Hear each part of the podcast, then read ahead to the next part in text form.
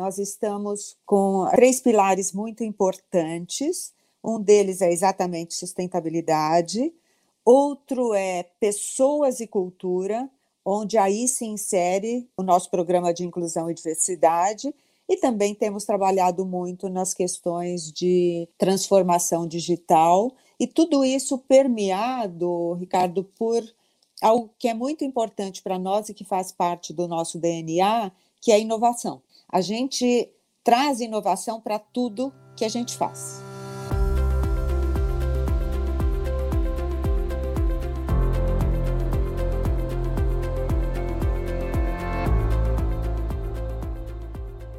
Bom dia, boa tarde, boa noite, queridos ouvintes do Pod Mais, o podcast aqui da Folha Mais, da Folha Dirigida. Bom, em 150 anos de história, a Bayer construiu uma cultura internacional inovadora com forte compromisso de responsabilidade social, né, o que a torna hoje uma das empresas mais atrativas para se trabalhar. No mundo hoje, eles têm quase 100 mil colaboradores. O grupo está presente em quase todos os países do mundo na América Latina, a Bayer possui centros de produção na Argentina, no México, na Colômbia, El Salvador e no Brasil, que sozinho já soma mais de 6.500 colaboradores. Pioneira nas áreas de saúde humana, animais e plantas, a grande empregadora afirma ter um ambiente perfeito para que os profissionais coloquem em prática sua paixão e causem impacto. Se você quer entender mais sobre o universo Bayer e descobrir como ser parte dessa equipe, fica por aí, porque agora eu vou conversar com a Elizabeth Hello, que é a diretora de RH da Bayer Brasil. Elizabeth, é um prazer enorme ter você por aqui. Agradeço muito a disponibilidade e a presença. E eu começo a, a nossa participação aqui com duas perguntas em uma. Primeiro, queria que você falasse um pouquinho quem é a Elizabeth. O pessoal sempre gosta de ouvir um pouquinho a história do convidado. E já emendasse né, de por que, que é super bacana trabalhar na Bayer do Brasil. Legal, Ricardo. Em primeiro lugar, muito obrigada pelo convite. A gente tem muito prazer de falar da nossa empresa de fato. E acho que essa é uma grande oportunidade para poder compartilhar isso com vocês. Eu sou a Beth Relo, eu tenho a minha carreira desenvolvida em recursos humanos, sou psicóloga e sou responsável, estou responsável pela área de recursos humanos da Bayer do Brasil há mais de 10 anos. Diria que é um, uma área que eu me identifico muito e se eu tivesse que escolher de novo, eu estaria fazendo a mesma coisa. Falando um pouquinho de Bayer agora, eu te agradeço a forma como que você apresentou a nossa empresa, porque de fato é uma empresa incrível para a gente trabalhar. Eu acho que começamos falando do propósito da Bayer. Né? A Bayer é uma empresa de ciências da vida, cujas atividades essenciais são agricultura e saúde, e por que essenciais? Porque são essenciais para a humanidade, né? A gente precisa se alimentar e a gente precisa cuidar da nossa saúde. E como tal, e para sustentar essa, esse propósito, a gente tem três divisões dentro da nossa companhia, três divisões de negócios. Uma é a divisão de agro, que é o nosso negócio agrícola, outra divisão farmacêutica, onde a gente fabrica e vende medicamentos sob prescrição médica, e o outro é o que a gente chama da nossa divisão de consumo, e aí nós comercializamos e produzimos medicamentos isentos de prescrição. Então a gente atua nesses três campos. E, e quando você diz por que, que é bom trabalhar na Bayer, eu acho que tem duas coisas que eu gostaria de destacar aqui. Primeiro, a Bayer, tendo em vista suas atividades essenciais, ela tem uma visão que é de fato uma das visões mais inspiradoras que eu conheço, que é saúde para todos e fome para ninguém. Então, partindo de uma visão poderosa e inspiradora como essa, daí decorrem todas as nossas políticas, ações, tudo que a gente faz para sustentar essa visão. E acho que um, um grande pilar de sustentação dessa visão são os nossos valores. E esses valores, eles são simples, a gente pode, pode traduzir em quatro valores essenciais, mas eles dizem muito para a nossa organização, porque eles são muito consolidados, bastante incorporados na nossa cultura, muito respeitados, e eu acho que eles são a, a sustentação cultural mesmo. Que valores são esses? São liderança, integridade, flexibilidade e eficiência. E a gente até se refere a eles, porque a inicial de cada um desses valores, como life. E para a gente, life é vida, né? A tradução de life é vida. Então, o life é o que dá vida à nossa visão e à nossa missão, que é de fato ciência para uma vida melhor. Ah, muito interessante ouvir você falar da, da Bayer. Eu gosto tanto quando eu trago os líderes aqui, eu consigo perceber a paixão, o carinho e como eles falam né, da, das empresas dessa maneira. E eu enxergo, no caso, ouço muito isso uhum. em você. E, e, eu gosto muito de ter esse tipo de, de relação, né, de ver esse tipo de relação entre o, os líderes e, e as empresas que, que eles fazem parte e representam. Eu só queria, para tangibilizar um pouquinho a Bayer para as pessoas que estão escutando, é, como é que a Bayer está presente na, na, nossa vida? Hoje eu posso chamar de Beth, né? Por favor. Ok. Então, Beth, é, a, gente, a gente falou bastante de saúde, parte agrícola, mas quais são os pontos de contato hoje? Né? Que a gente, todo mundo conhece a Bayer, é uma, é uma marca muito é, conhecida, mas talvez as pessoas não tenham ideia da grandeza das outras marcas, né? dos outros negócios que estão dentro do grupo. Então, no dia a dia do, do cidadão comum, como é que a Bayer tem esses pontos de contato? Legal. Uh, vamos começar daquilo que é mais conhecido do grande público, né? Que são os nossos produtos dessa área que a gente chama de consumer health. São os produtos que a gente vai na farmácia e compra sem necessidade de prescrição, como por exemplo, Bepantol, que é uma marca muito conhecida, aspirina, né? Acho que aspirina é um dos medicamentos mais conhecidos no mundo inteiro. É, vitaminas, tais como Redoxon, Supradin. Então, todo esse portfólio é onde a gente tem o nosso negócio de consumer health, tá? Os nossos medicamentos de prescrição são principalmente na área de cardiologia, de oncologia e contraceptivos. E aí a gente tem um, um enorme portfólio de medicamentos mas esses é, são medicamentos que, de fato, exigem prescrição médica e que você encontra tanto nas farmácias, quando você precisa de uma dessas especialidades, quanto também nos hospitais, quando você precisa de algum tratamento específico. Então, nós temos os nossos produtos distribuídos dessa forma. Na área agrícola, nós somos, nós uh, fabricamos insumos, temos defensivos agrícolas que ajudam os nossos agricultores a proteger as suas plantações, especialmente vivendo num país tropical como o nosso. E nós trabalhamos com produção de sementes, que vão ajudar os agricultores a terem uma produtividade, uma qualidade muito maior na sua produção agrícola. Te esclareci um pouco? Não, com certeza. É isso. Uma das coisas legais aqui do, do programa também é que a gente está sempre conversando com empresas que fazem parte do nosso dia a dia, né? E, e eu acho praticamente impossível que ninguém nunca tenha consumido algum produto da Bayer no é, Brasil. Então... É, eu tenho certeza que sim.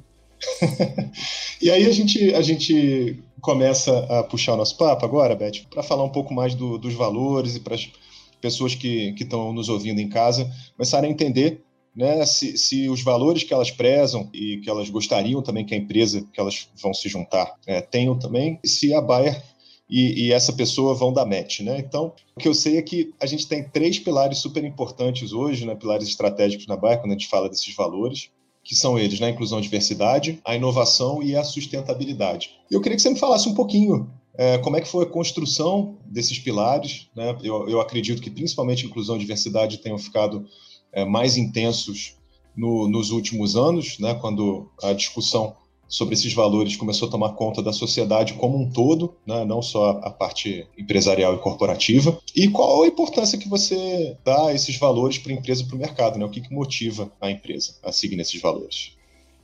Com certeza, eu acho que você tocou nos nossos pilares que têm um valor estratégico incrível para a nossa organização eu, eu, posicionaria assim: nós estamos com, acho que, três pilares muito importantes. Um deles é exatamente sustentabilidade, outro é pessoas e cultura, onde aí se insere o nosso programa de inclusão e diversidade, e também temos trabalhado muito nas questões de transformação digital, e tudo isso permeado, Ricardo, por algo que é muito importante para nós e que faz parte do nosso DNA, que é a inovação. A gente traz inovação para tudo que a gente faz. Então, tanto desde a produção, desde a, dos nossos produtos até a forma como a gente posiciona os nossos produtos no mercado, eles trazem um componente muito forte de inovação. A gente vem se reinventando muito. Assim como a gente é, procura se reinventar exatamente nesses pilares que a gente mencionou. Então, eu vou começar do pilar de pessoas e cultura, onde uma das fortalezas é, de fato, a nossa abordagem, a nossa estratégia de inclusão e diversidade. Com certeza. Eu acho que é, foi uma das coisas que mais me chamou a atenção quando eu estava estudando a empresa. E, e, certamente uma boa parte do nosso tempo eu quero investir nesse, nesse pilar ou nessa iniciativa, que eu acho fundamental para a sociedade. Muito bom. Então, você se lembra que eu falei daquela nossa visão, saúde para todos, fome para ninguém, dos valores que sustentam a nossa visão, né? liderança, integridade, flexibilidade eficiência. Se nós formos agora dar uma luz dentro desses valores, a gente vai ver que inclusão permeia todos eles e está principalmente presente no nosso I, que é a integridade, tá? Então, ele faz parte dessa sustentação estratégica. Dessa forma, a gente posiciona a inclusão de duas maneiras. Nós vemos a nossa parte de responsabilidade social no aspecto de inclusão e diversidade, assim como nós enxergamos o quanto inclusão traz uma perspectiva de inovação para o nosso negócio e traz uma perspectiva de mentes diversas, pessoas com diferentes experiências de vida, com diferentes histórias, com diferentes formações acadêmicas, coisas que vão muito além do currículo das pessoas. Se eu tenho isso dentro da minha organização, eu certamente tenho um time diverso que vai contribuir para que qualquer solução estratégica, qualquer decisão que seja tomada, ela seja uma decisão mais holística, ela seja uma decisão mais inovadora. Nós acreditamos que incluir é inovar. De fato, a gente pratica muito isso quando a gente incentiva a inclusão. Então, se nós acreditamos que incluir é inovar, nós acreditamos que todas essas diferentes perspectivas nos ajudam a adotar soluções mais estratégicas para o nosso negócio. Então, por isso que eu digo, tem duas vertentes. Tem o aspecto social e tem o aspecto de negócio mesmo. A gente acredita que inclusão é muito bom porque atende a essas duas vertentes, tá? É isso é uma coisa que a gente tem falado bastante, que a gente precisa acabar com aquele mindset de que esses programas de inclusão, eles são só um custo, um investimento que não vai ter tanto retorno, que é mais para mídia quando pelo contrário. A, a gente tem diversas pesquisas hoje mostrando que quanto mais diversa, quanto mais programas de, de inclusão a empresa tem, é, melhor ela vai nos negócios, tanto do ponto de vista de produtividade, de satisfação, quanto de posicionamento de marca mesmo. Né? Então, é o típico negócio que é um ganha-ganha, você é, realmente tem que ter esses valores introjetados dentro dos líderes e dentro da, das empresas, mas não tem razão para não fazer, na minha visão porque é ótimo para a sociedade, se está fazendo bem, é bom para os valores e é bom para os negócios também, né, Beth? Perfeito. E aí, Ricardo, eu vou além, você está perfeito. Acho que é só buscar que a gente encontra vários dados que de fato corroboram o quanto inclusão beneficia o negócio em si. E é um fator muito forte e muito relevante para engajamento dos colaboradores. Empresas que praticam mais inclusão, normalmente o índice de engajamento é bastante relevante, bastante poderoso. Todas as pessoas se sentem representadas naquela organização. E mais do que as pessoas, os clientes se sentem representados quando você tem um grupo diverso e quando você pode, nesse grupo, espelhar aquilo que você vê na sociedade e que você vê nos nossos clientes. Se alguém vai à farmácia comprar um medicamento da Bayer, ali tem uma representatividade de todas as raças, de todas as cores, de todos os gêneros, de todas as orientações sexuais. Então é isso que a gente quer. A gente entende que um grande valor é trazer para dentro da nossa empresa a representatividade dos nossos clientes. Incrível, Beth. Parabéns aí pelo trabalho desenvolvido, por essa consciência, né? não só sua, mas da Bayer como um todo. Assim, acho incrível a gente ter na, na sociedade brasileira e no mundo empresas do, do, impacto que a Bayer tem com essa, com essa mentalidade, com esse compromisso. Né? É. E o nosso programa de diversidade, Ricardo, ele tem cinco pilares que a gente trabalha intensamente, que são o pilar de representatividade racial, pilar de pessoas com deficiência, o pilar de gênero, o pilar de gerações e o pilar LGBT. Então, em todos esses pilares, a gente trabalha de maneira bastante assertiva, buscando cada vez mais ações afirmativas, com muito apoio interno, apoio de grupos de pessoas para cada um desses pilares que se voluntariam para trabalhar junto com a área de recursos humanos nesses pilares que conduzem ações, que lideram várias iniciativas dentro da companhia e que, de fato, tem nos ajudado a exatamente buscar em cada um desses pilares a representatividade que a gente encontra na sociedade. Muito bacana. E aí, Beth, para a gente dar um caráter mais prático para essa discussão, a Bayer ela criou recentemente um programa de trainee de liderança negra. Né? Então, o objetivo, pelo que a gente entendeu, né, é desenvolver talentos negros e negras, principalmente porque a gente percebe que tem um, um gap grande né, de profissionais negros que não estão ocupando posições de, de liderança praticamente todas as empresas do, do, Brasil, se não todas, né? Realmente tem um, uma falta de balanço que fica bem evidente quando a gente é, entende que a população negra e parda do Brasil, se não me engano, são mais de 50%, e certamente quando a gente olha as lideranças das empresas, é, a gente não tem essa proporção. E aí eu, eu queria entender como é que foi esse programa. É, recentemente a, a Magazine Luiza criou um programa parecido também e enfrentou forte resistência de alguns setores da sociedade, inclusive algumas questões legais né, se não me engano, teve alguma ação na justiça alegando que era inconstitucional. E eu queria entender como é que foi esse programa, se, se ele já se ele já está rodando e como é que vocês estão implementando esse tipo de ação.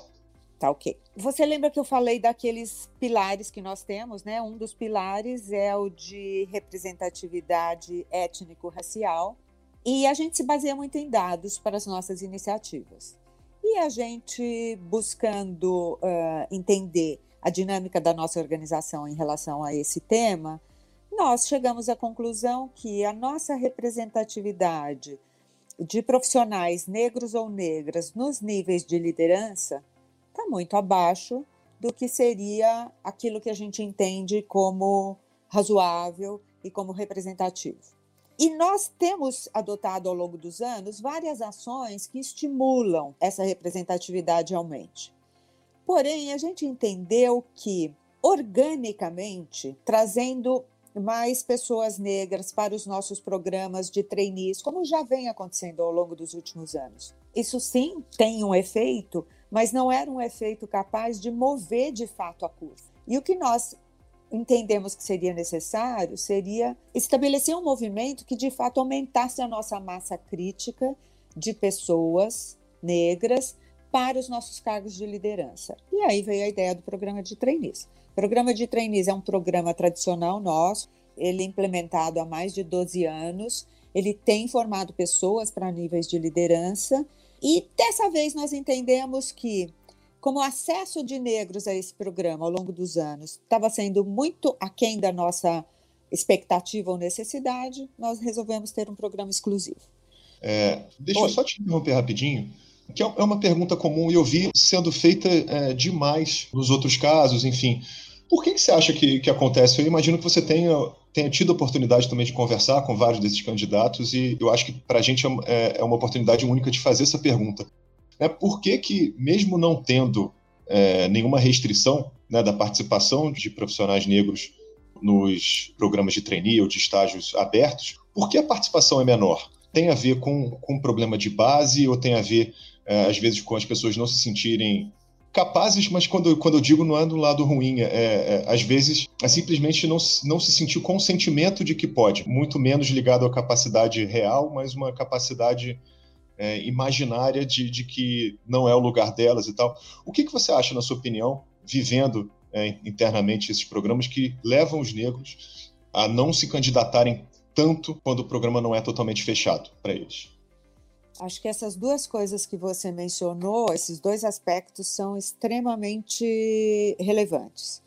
Um é, existe uma questão estrutural que, na comparação, os negros é, proporcionalmente têm menos acesso às melhores faculdades, às melhores instituições de ensino, uh, às melhores escolas de inglês. Isso é uma questão estrutural que a gente sabe que tem a ver com o desenvolvimento da nossa sociedade. Né? Ao ter um acesso mais limitado, quando eles se aplicam a um programa onde todas as pessoas são avaliadas à luz dos mesmos critérios, você não tem as condições equalizadas, eles acabam saindo perdendo nessa comparação, entendeu? Acho que isso é uma coisa.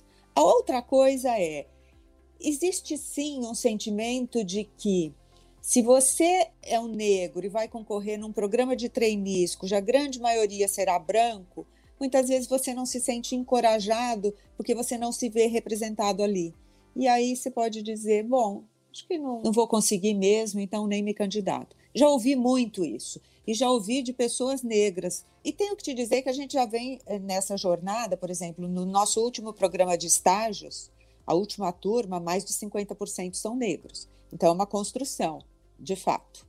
No programa de trainees, nós entendemos que se a gente continuasse dando abertura, mas não focando nessa população, nós continuaríamos, pelas questões estruturais e pela forma como a nossa sociedade se, se organiza nesse sentido, nós continuaríamos tendo um número mais baixo de pessoas negras do que a gente gostaria. Então, foi isso que nos direcionou. Ao fazer um programa bem direcionado para essa população, a gente também reviu algumas questões internas. Né? Nós revimos critérios que nós utilizávamos antes em relação à formação acadêmica. Então, hoje, para este programa, qualquer formação acadêmica é possível. Nós revimos o nosso critério de exigência de inglês. Hoje não há exigência de domínio de inglês para essa turma específica que nós estamos falando. De novo, nós revimos também o nosso processo eh, de seleção, onde a aderência aos nossos valores, a aderência às questões culturais e especialmente capacidade de aprendizagem, vontade de aprender, a agilidade de aprendizagem é o que mais vai contar na seleção dessas pessoas. E por que tudo isso?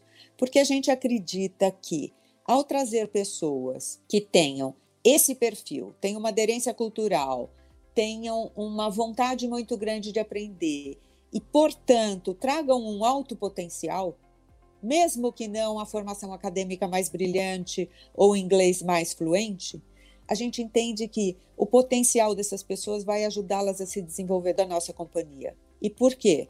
Porque também nós vamos investir na formação e no desenvolvimento delas de uma maneira diferenciada. Nós vamos oferecer mentoria para essas pessoas, para que elas possam transitar dentro da nossa organização com mais naturalidade, para que elas possam lidar com eventuais incômodos de não se ver representado em todas as áreas em que elas vão atuar. Pode ser que haja áreas onde a, os brancos sejam mais populosos.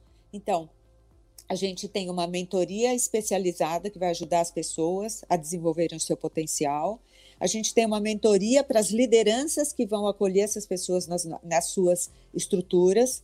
Tudo isso para preparar um ambiente que seja acolhedor, que as pessoas sintam que são respeitadas pelo que elas são e que possam, de fato, desenvolver o seu pleno potencial.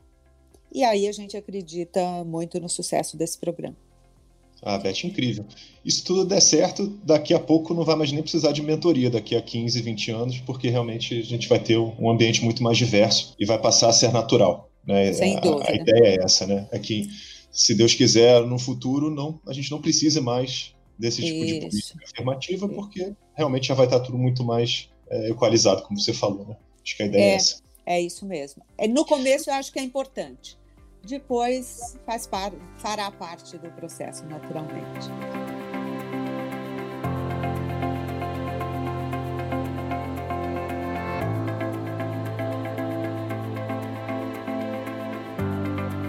E por falar em carreiras, Beth, e aí eu acredito que seja uma dúvida também dos nossos ouvintes, imagino que muitos deles já estejam bem interessados na Bayer nesse momento, né, depois do que a gente já conversou até aqui. Mas eu queria que você falasse um pouquinho das carreiras, né? Quando a gente olha para a Bayer, é, e é um, um erro comum, né? Por exemplo, quando a gente fala com empresas de tecnologia, as pessoas acham que vão ter vagas só de, de tecnologia. Então, a gente está falando com a Bayer, Algumas pessoas pensam que as carreiras vão ter foco somente em pesquisa, ciência ou alguma área correlata. E eu queria que você me falasse um pouquinho de quais são as opções de carreira né, dentro da, da Bayer, quais são as áreas em destaque né, na, na, expansão da empresa agora, nas contratações, quais áreas têm sido mais privilegiadas. Se você puder dar uma visão geral para a gente, seria incrível.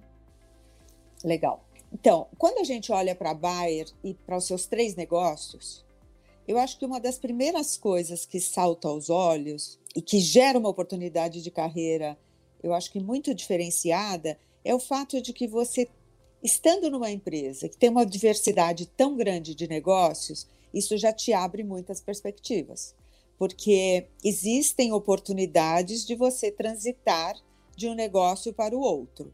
Então, isso te dá uma amplitude de perspectiva e de experiência muito grande. Esse é o primeiro grande atrativo que a gente tem. E devemos pensar em cada negócio desses como se fosse uma empresa que tem as suas áreas de produção, as suas áreas de suporte à produção, que tem as suas áreas de vendas, de marketing, que tem as suas áreas de pesquisa e desenvolvimento. Então, cada um desses negócios, em dimensões diferentes aqui no Brasil, tá? Porque temos negócios maiores e menores, mas eles funcionam como se fossem uma empresa, em todas as suas dimensões. Assim como temos áreas que constituem, vamos dizer, a base de suporte para todos os negócios e que são os parceiros internos de negócio, que são as áreas de finanças, de recursos humanos, de jurídica, comunicação e tudo mais. Então, imaginem uma grande corporação em toda a sua dimensão. O que eu acho que é interessante na Bayer é que, por ser uma empresa tão diversificada, você tem essa oportunidade de transitar, não só entre os negócios, mas a gente tem carreiras muito bem desenvolvidas de pessoas que saem da produção vão para a área de vendas, de vendas que vão para marketing, de áreas administrativas que acabam indo para a área de vendas. Então, a gente tem um, uma possibilidade muito grande de ter aí uma cross career, é como a gente chama, né? Então, são desafios reais e a gente estimula muito movimentos internos. Nós temos uma política de recrutamento interno que prioriza realmente o aproveitamento dos nossos talentos sempre que possível e sempre que isso faça sentido para o negócio. E quais são as melhores maneiras, Roberto, das pessoas saberem que vagas que estão abertas, né? Imagino que no site a gente tenha uma área específica para carreiras, mas como é que é feito esse recrutamento normalmente? Né? A gente falou agora do programa de trainee, você falou também mencionou um programa de estágios, né, da Bayer, e eu imagino que tenham vagas também de nível sênior, enfim, ou de nível claro. gerencial, com expostas em algum lugar. E eu queria que você me falasse rapidamente como é que é essa seleção, onde as pessoas podem encontrar essas oportunidades claro.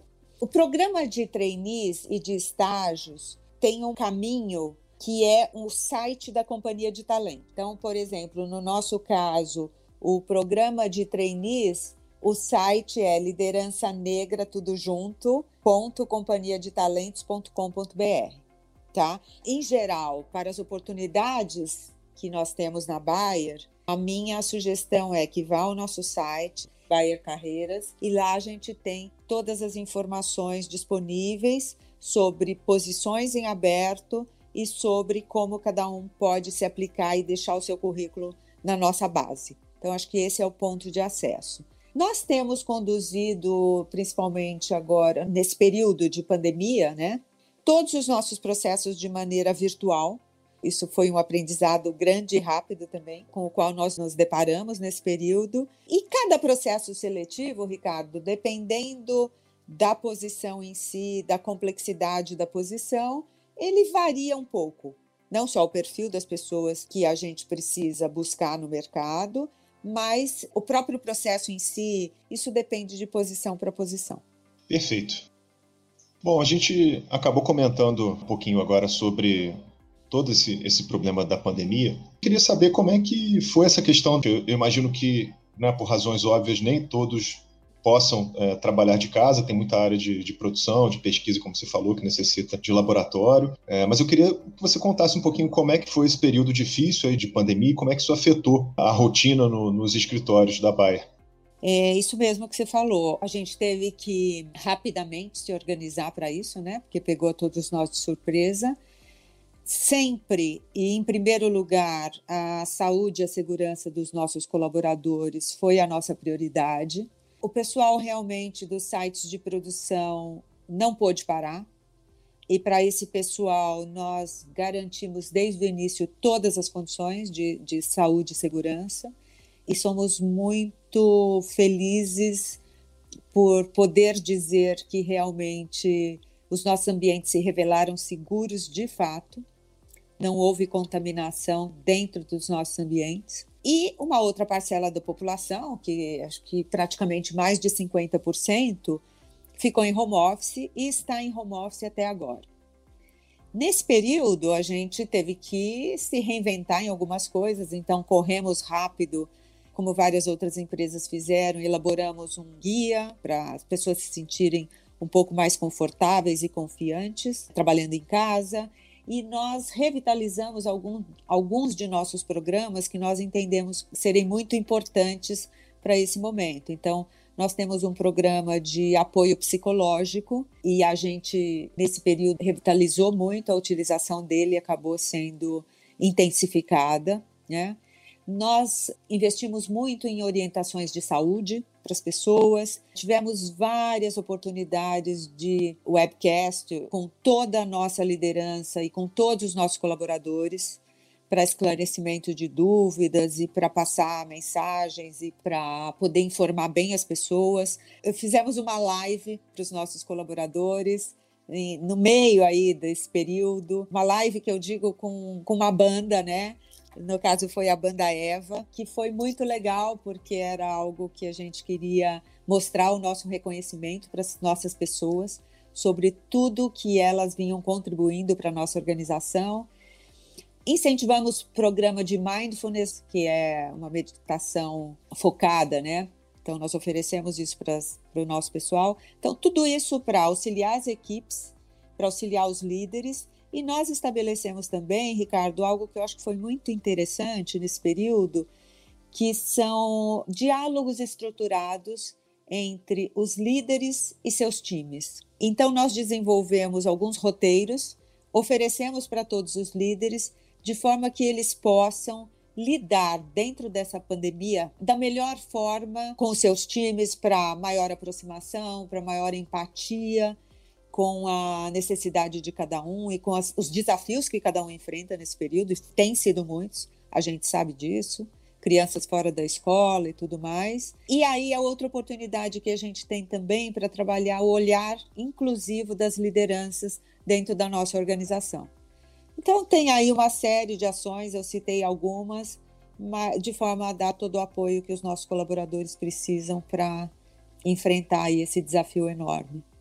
Ah, muito bacana ver a preocupação com a segurança e também com, com a saúde mental, que é uma, é uma outra tendência que a gente tem visto bastante aqui no, nos papos com, com os líderes que a gente tem. Isso, sem dúvida, é super importante.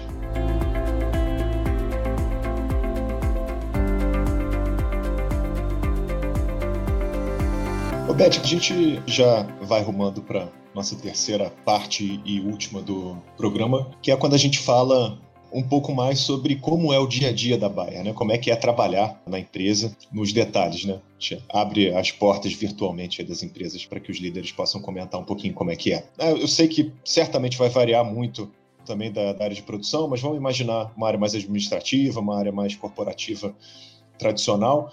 Como é que é o, o primeiro dia? O que, que tem de diferente no, no escritório? O ambiente da Bayer é um ambiente mais formal ou depende da área?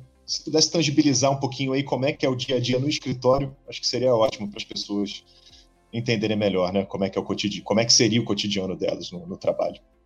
Então, de forma bem prática, bem pragmática, quando, quando alguém chega na nossa organização, essa pessoa passa por um processo de onboarding bem estruturado para que a pessoa possa conhecer não só o time com o qual vai trabalhar, mas todos os stakeholders com quem vai interagir, enfim, todas as dimensões da empresa.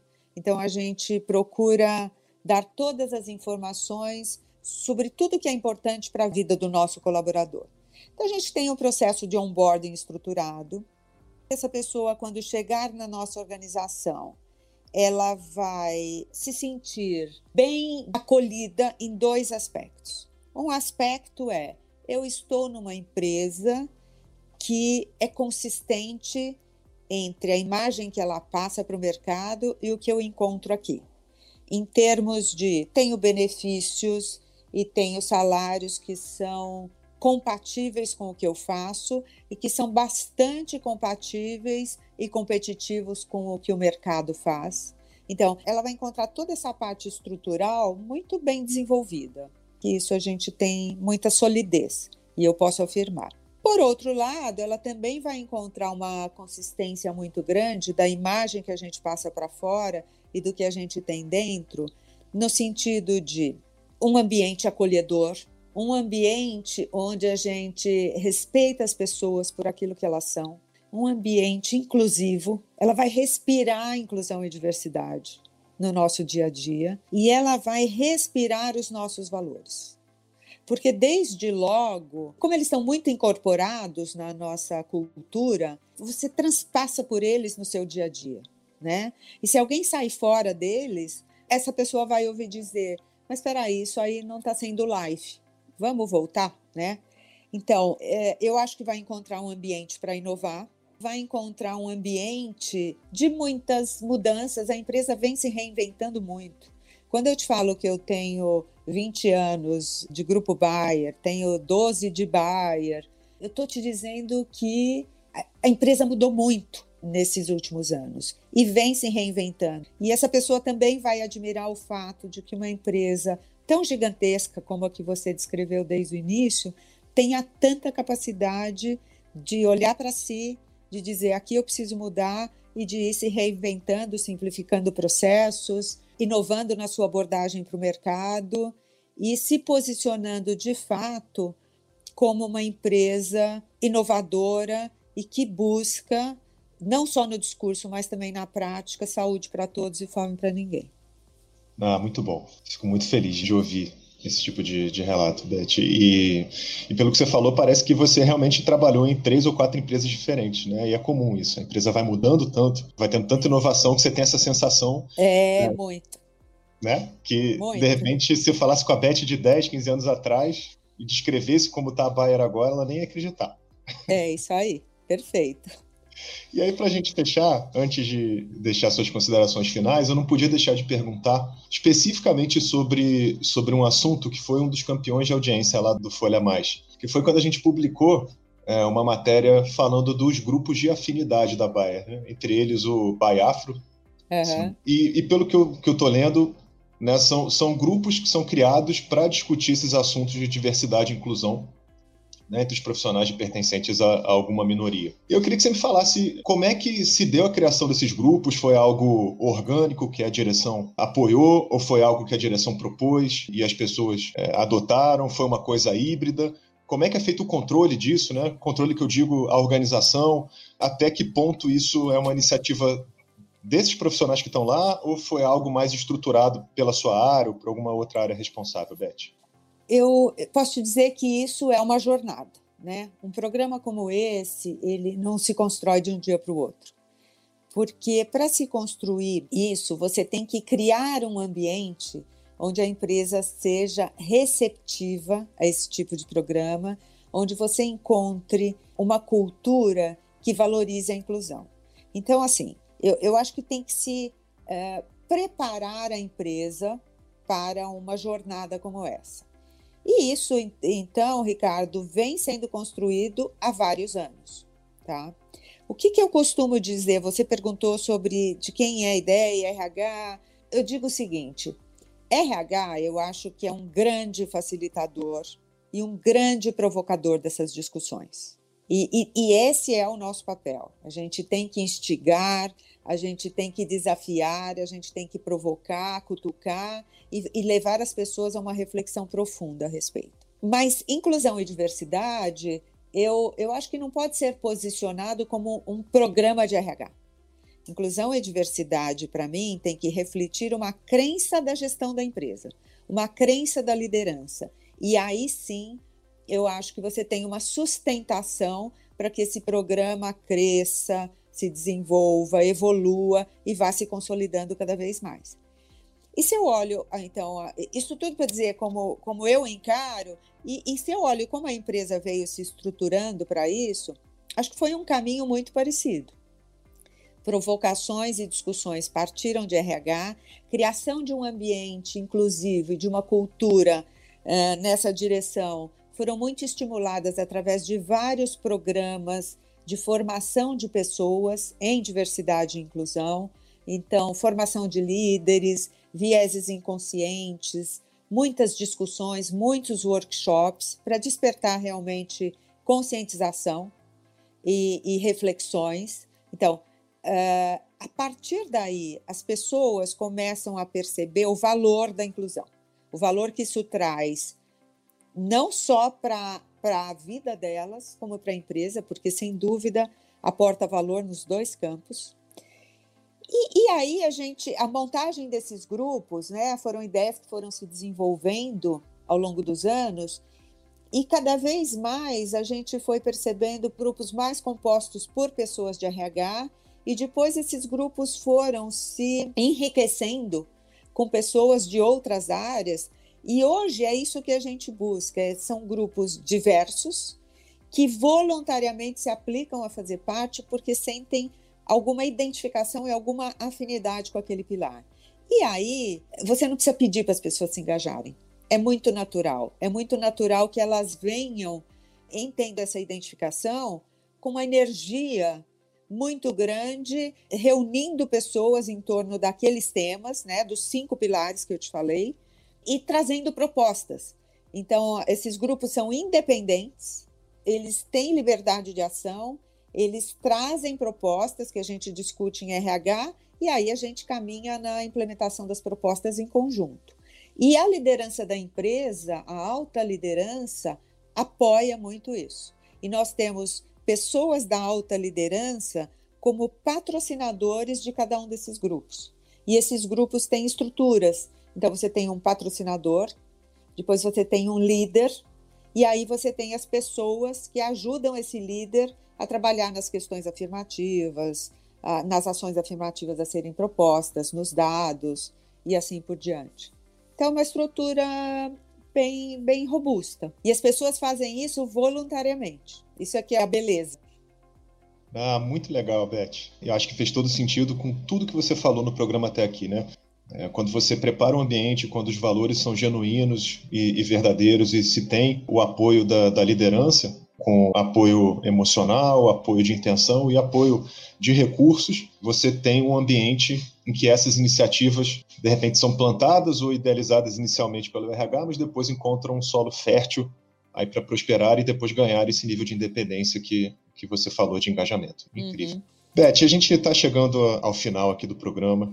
Novamente eu quero agradecer é, você pelo papo incrível que a gente teve, pela e a Bayer também, por ter topado abrir as portas virtualmente de como é que é a empresa por dentro. E queria deixar o, o espaço para você dar suas últimas considerações, é, fica à vontade para falar de algum assunto que a gente não mencionou aqui que você acha importante, ou para dar um conselho para as pessoas que estão nos escutando agora, que estão no início de carreira ou no meio de carreira e que queiram se desenvolver. O, o espaço é seu e Obrigado novamente.